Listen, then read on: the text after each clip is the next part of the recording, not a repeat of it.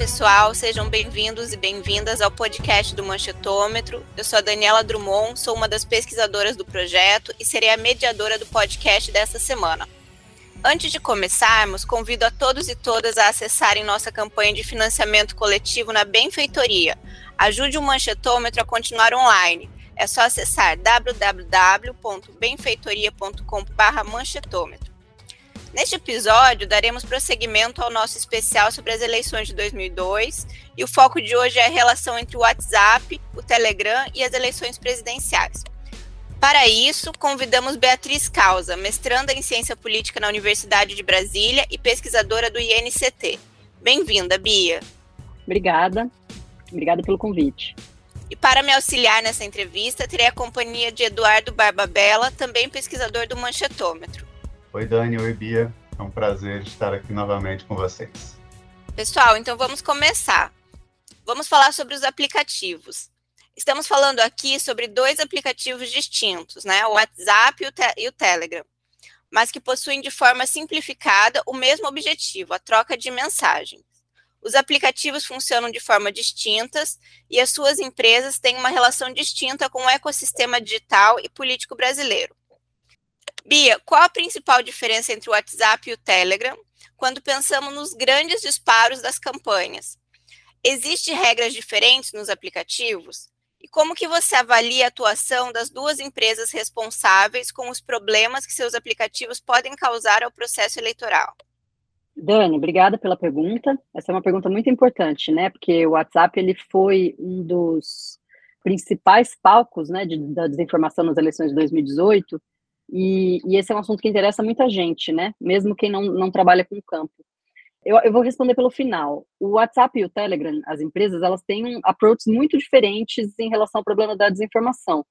Como o WhatsApp ele foi muito utilizado em 2018, né, como hub de desinformação, propositalmente, muito mais do que o Telegram, né? É, foi ruim para a marca. Então, a, desde então, a Meta fez uma série de mudanças na plataforma, né? Se vocês forem lembrar, a grande onda de migração para o Telegram foi depois, inclusive refletindo essas mudanças de restrições impostas não só pela Meta, mas por outras plataformas, né? Existiu uma onda de migração que aconteceu nos Estados Unidos e, e, e se refletiu no Brasil também, né? Fugindo das restrições que as plataformas fizeram. O, o Telegram foi mais bem sucedido nessa onda de migração, mas depois a gente entra nesse assunto. Vamos falar do, dos recursos que o WhatsApp implantou, né? De restringir compartilhamento, ficou mais difícil você compartilhar para várias pessoas ao mesmo tempo. Se você não conhece um, o número que está disparando numa lista de transmissão, você não vai receber essa mensagem. Eles dificultaram, mas não impediram o acesso a links quando você recebe um link de um número desconhecido, né, com o qual você nunca conversou. Para você entrar numa lista de transmissão, você tem que fazer o opt-in, ou seja, você tem que falar primeiro com aquele número, né? E você não pode ser invadido, é, digamos, a, a, a, lista não pode te mandar, você não vai receber, né? O WhatsApp também ele adiou a implantação do recurso comunidades no Brasil, que é, esse, é aquele recurso que, que fica similar ao Telegram, né? Que permite grupos com milhares de pessoas e eles adiaram isso para depois da eleição, justamente por, por uma questão assim, de preocupação com a opinião pública, né? E o WhatsApp fez várias linhas de parceria com o TSE, tem até um, um bot do TSE que, que, verifica boatos, você pode ir lá perguntar, mandar uma, uma desinformação e eles corrigem para você. Depois a gente entra na questão de ter sido suficiente ou não, né? Já o Telegram, é, o Telegram é mais difícil, sempre foi mais difícil. É, a empresa não tem um escritório no Brasil. Se eu não me engano, foi só depois da queda de braço com o STF que a empresa nomeou um escritório de advocacia como representante aqui no país e que derrubou o canal do Alan dos Santos, né? Aí, depois disso, o vice-presidente da plataforma veio ao Brasil, teve reuniões com o TSE, fechou parceria com o TSE. O TSE tem um canal lá hoje, mas o Telegram, em termos de usabilidade, né, ele difere do WhatsApp porque ele permite essas comunidades muito maiores e ele é muito mais permissivo com o discurso de ódio e a desinformação. É, o que essas plataformas fizeram foi suficiente para combater, para diminuir, para reduzir é, a, o compartilhamento de desinformação? A gente sabe que não, né? Mas eu diria que em algum grau melhorou o ambiente. A, a, as pessoas têm, até a semana passada, digamos assim, né? porque essa semana aconteceram algumas coisas que foi mais atípica, mas até a semana passada as pessoas estavam se perguntando se ficou essa percepção de que, como não teve uma desinformação grande como o kit gay, a, a famosa mamadeira, é, se, se, de fato a desinformação foi menor, foi menos compartilhada. Na verdade, o que aconteceu, e a gente pôde ver por essa semana, né? Essa semana, como o, o bolsonarismo viu que as pesquisas estavam apontando uma possibilidade real ali de vitória em primeiro turno, que não ia dar tempo de jogar, que possivelmente pode não dar tempo de jogar esse segundo turno, só lembrando que a gente está gravando esse podcast antes do primeiro turno, né? Então a gente não sabe o resultado de domingo. Se isso de fato for para o segundo turno, é outra história. Mas como existe a possibilidade de fechar em primeiro turno, essa semana teve um, uma invasão de, de, fake news, tanto no Telegram quanto no WhatsApp, é, em relação à urna, à TSE, ao, ao processo eleitoral de maneira geral. E a, a, desinformação invadiu, inclusive, grupos anti-Bolsonaro, com as teorias da conspiração mais variadas possíveis, né? De que você tem que, por exemplo, estão estimulando as pessoas a, a, a, chamar a polícia militar se você não conseguir um comprovante impresso ou um comprovante de processo no, eu não lembro direito qual, qual era agora, porque são muitas, muitas teorias ao mesmo tempo, né? Então, é, assim, a gente vê que até semana passada isso estava um pouco mais controlado, mas é uma percepção errada. Porque o que acontece, na verdade, é que a desinformação, ao mesmo tempo em que as políticas evoluíram de combate à desinformação e de que a sociedade, a sociedade ganhou alguma resiliência e que temos vários projetos de combate à desinformação, que não só fact-checking, mas temos também projetos de combate dentro do WhatsApp, projetos que combatem desinformação para o público evangélico, projetos que combatem desinformação para mulheres, que são é, grupos que recebem muitas campanhas de desinformação, que são os grupos que, que tinha mais indecisão lá atrás, né? Mesmo tendo todas essas é, inovações da sociedade, mesmo as, as plataformas tendo desenvolvido várias policies em relação a isso, o que aconteceu foi que as técnicas de desinformação também evoluíram, né? Então, hoje você tem, se você for olhar o ecossistema de desinformação focado no público evangélico, você tem uma construção, um enquadramento ali de realidade que é muito esquisito, mas que não necessariamente você consegue é, classificar aquilo como fake news, né? O termo fake news não dá conta de explicar. E já não dava conta em 2018, mas hoje eu acho que é isso que a gente tem que prestar atenção, né? A desinformação, ela evoluiu. Aí o que, que aconteceu de diferente nessa semana? Essa semana, me parece que os apoiadores do, do atual presidente perderam um pouco o pudor e entraram no modo desespero, né? Porque começou um compartilhamento muito sistemático de desinformação, a exemplo do que aconteceu em 2018. Dessa vez o foco era o processo eleitoral, como a gente já sabia que seria, e o que, que eu vi em relação de disparo nos dois, né, no Telegram e no WhatsApp? Em termos de texto, é rigorosamente a mesma mensagem. As, as mensagens são iguais, né? As, as mais populares, de acordo com o que eu peguei aqui, é, e de acordo com monitoramentos de outras, outras organizações que eu tenho acesso, são é, mensagens de, que estimulam a contagem pública de votos, eles fazem grupos, inclusive no Telegram, e estimulam as pessoas a, a irem lá, tirarem foto do, do, do boletim que fica na, na sessão eleitoral e mandarem, e que é uma coisa que o TSE mesmo estimula, então, não, assim, eu só não sei quem vai contabilizar isso, né, não sei como é que eles estão se organizando, isso não, não ficou claro pelas mensagens que eu peguei. Agora, em relação à mídia, é, me parece que o Telegram é um pouco mais agressivo, né, justamente porque ele, ele é um pouco mais permissivo com o discurso de ódio. E o que a gente tem visto, assim, nessa, nessa primeira, no primeiro turno da campanha, né, é que, de fato, por serem redes fechadas, o, o Telegram e o WhatsApp, eles têm algum grau de agressividade maior e de desinformação maior. E por que, que eu acho isso? Porque o, o, meu, o meu tema de pesquisa é o ataque ao processo eleitoral, ataque às urnas, ataque à TSE, o ataque a Alexandre de Moraes. Então, eu foco muito a, a pesquisa nessas palavras-chave. E o que, que aparece no Telegram e no WhatsApp que não aparece no Facebook, por exemplo? Os ataques ao Alexandre de Moraes, no, no Facebook, eles, por exemplo, não aparece um, um, um apelido comum que os bolsonaristas deram para ele, que é cabeça de ovo, né? O cabeça de ovo aparece muito no Telegram, que é um apelido bem agressivo, digamos assim, e isso e, e, a gente vai pesquisar isso no Facebook, isso não aparece, né? Aparece só nas redes fechadas. Agora, se você for olhar para Twitter, o Twitter ele tem algum grau do que aparece sim de desinformação e de ataque em relação ao WhatsApp e o Telegram, mas a linguagem no, nesses fechados é um pouco mais agressiva.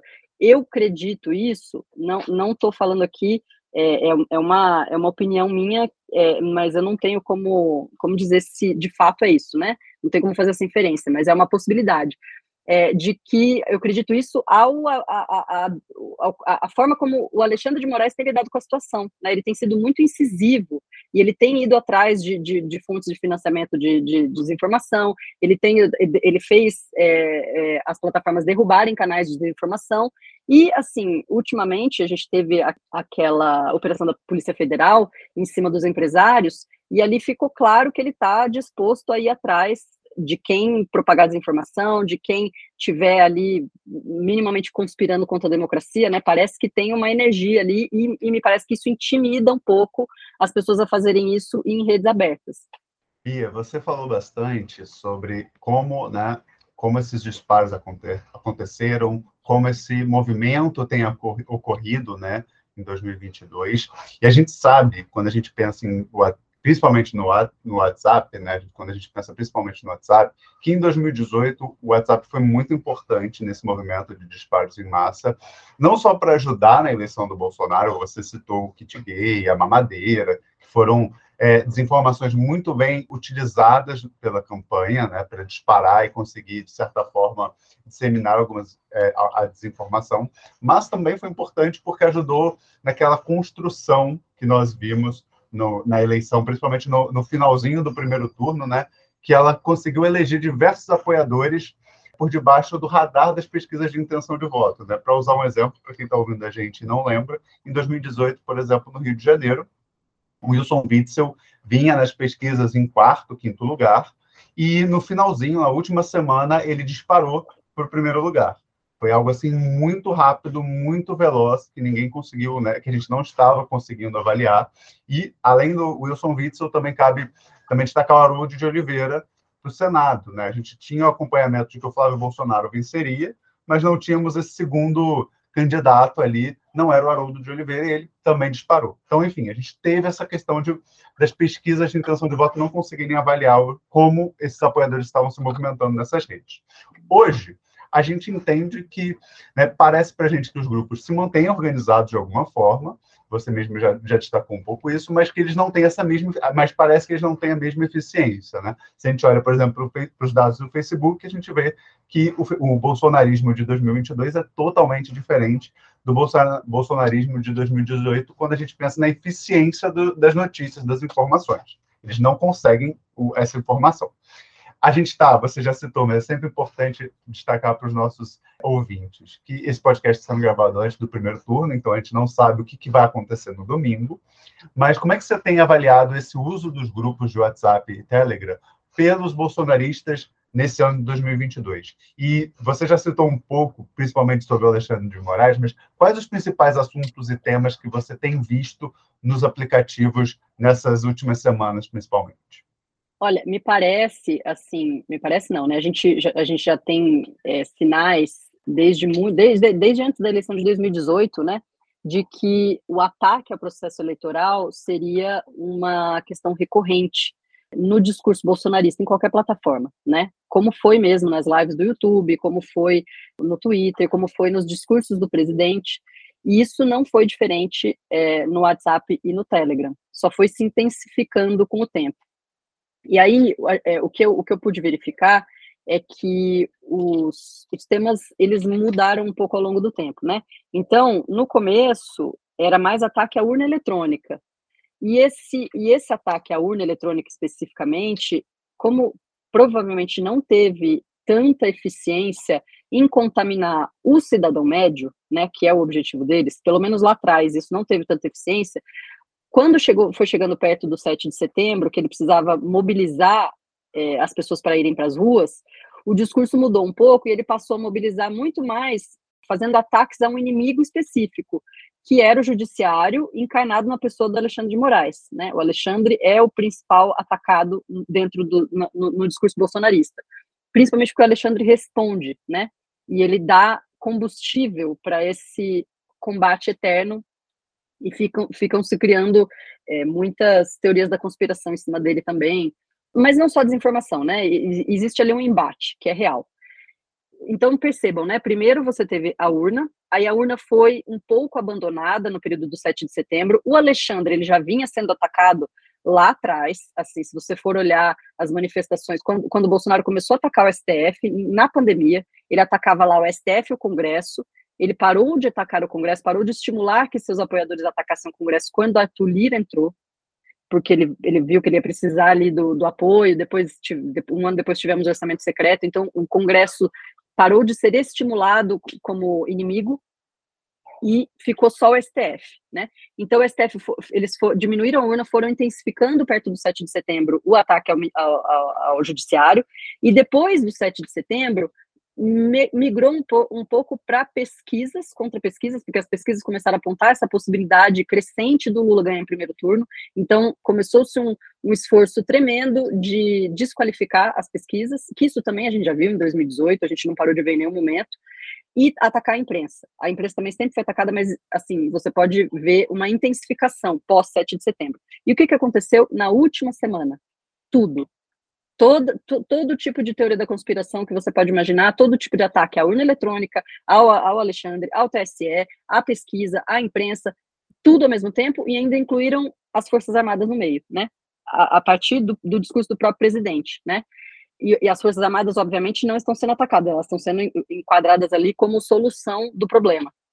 Primeiro, ah, vai auditar, o segundo vai, é, ele, ele escalou o tom essa semana, né, colocando, assim, meio, até, não dá para saber exatamente o que ele está querendo dizer com aquilo, isso foi o que a gente viu, principalmente esse ano. E aí, qual que é a questão, assim, qual que é a minha, a, a minha opinião sobre o tema, né?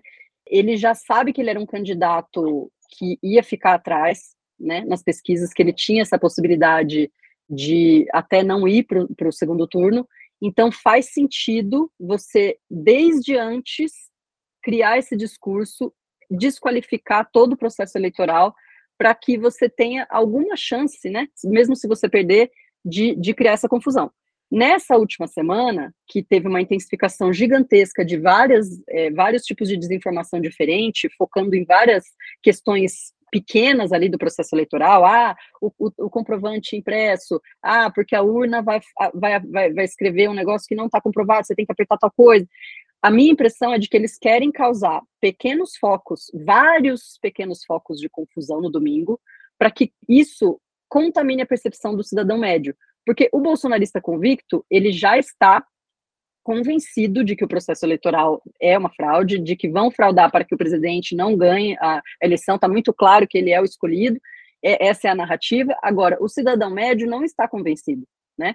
Só que se, de fato, o cidadão médio presenciar vários focos de, de confusão, isso for noticiado pela imprensa e contaminar a opinião pública, o discurso do Bolsonaro ganha legitimidade, porque a, a, a pessoa que não está tão ligada assim nas notícias e que não, não é tão politizada, que não gosta de política, ela vai olhar e falar: hum, foi esquisito mesmo esse processo eleitoral.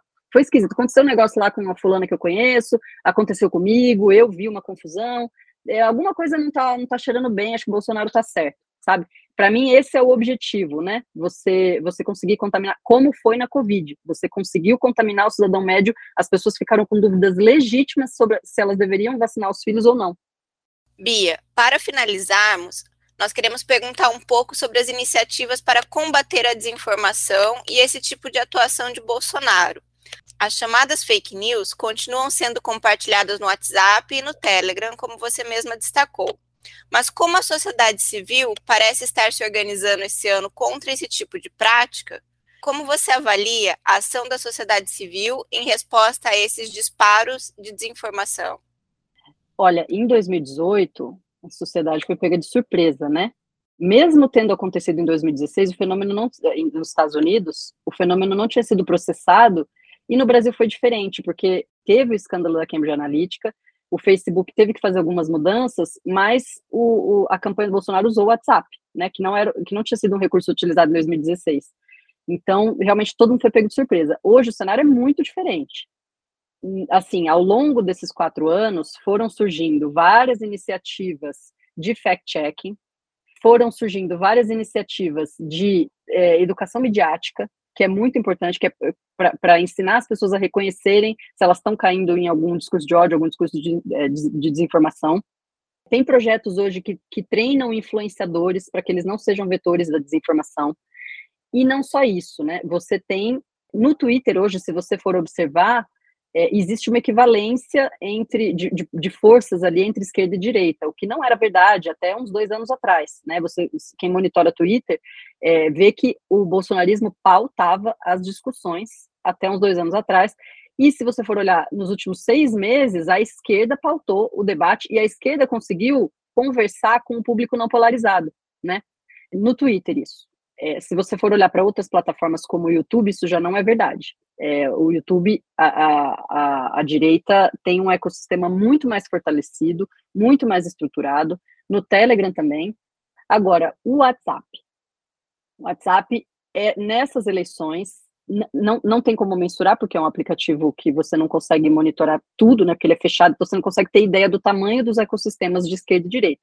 Mas já dá para saber que existe um, um, ecossistema muito estruturado. Vou dizer, não vou falar da esquerda, mas vou falar de um cluster anti-Bolsonaro, porque eu estou em vários desses grupos, né? Porque eu pesquiso isso, e você vê que o, o conteúdo viaja. O mesmo conteúdo, ele, ele viaja de grupos que não têm relação entre si, né?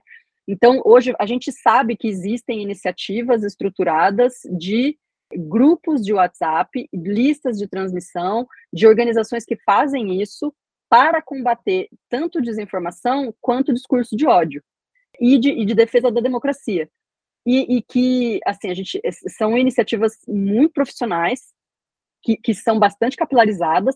Então, hoje você vê que não, o jogo não ia ser tão fácil, né? Por isso que, de alguma maneira, é, dá para dizer que tem algum grau de resiliência em relação à desinformação em relação a 2018, né? Você vê as pessoas conseguindo desmentir desinformação muito mais rápido e não desmentir só com a linguagem do fact-checking, desmentir de maneira muito mais criativa, né? Usando humor, viralizando muito mais, você respeitando a, as regras da, da internet, digamos assim, né? Respeitando as regras das plataformas para você conseguir é, viajar tanto quanto as fake news viajam, porque você é, as, as, pessoas conseguiram entender que elas precisam é, usar linguagens que despertam emoções e não só usar o fact-checking, né? Então, sim, existem hoje várias iniciativas, inclusive no WhatsApp, muito profissionais de defesa da democracia, de combate à desinformação e combate ao discurso de ódio. O Telegram é um pouco, é um território ainda como o YouTube, pouco explorado por esse essa parcela de que, que quer que é anti-Bolsonaro, digamos assim, né? não vou colocar só que, que, é só esquerda porque não é e não é só lulista, não é só cirista, é uma mistura. Nós chegamos ao final do nosso episódio sobre o WhatsApp, Telegram e as eleições de 2022. Eu quero agradecer em nome de toda a equipe do Manchetômetro a Beatriz pela participação e ao Eduardo pela parceria aqui nesse episódio. Não se esqueçam de acessar nossas redes sociais e compartilhar o nosso podcast. A todos e todas que nos acompanharam até aqui, muito obrigada e até a próxima. É, obrigada pelo convite, adorei a participação. Esse assunto para mim é super estimulante, mas eu acho que tem muita gente que não trabalha com isso que também está muito interessada por fazer parte da vida delas, né? Sobretudo nesse momento de eleições. Obrigada, gente. Muito obrigado, Dani Bia acho que foi incrível e elucidou muita coisa para as pessoas que não têm tanto conhecimento sobre como funciona esse ecossistema num momento tão importante da democracia brasileira. Foi muito importante para o nosso processo eleitoral.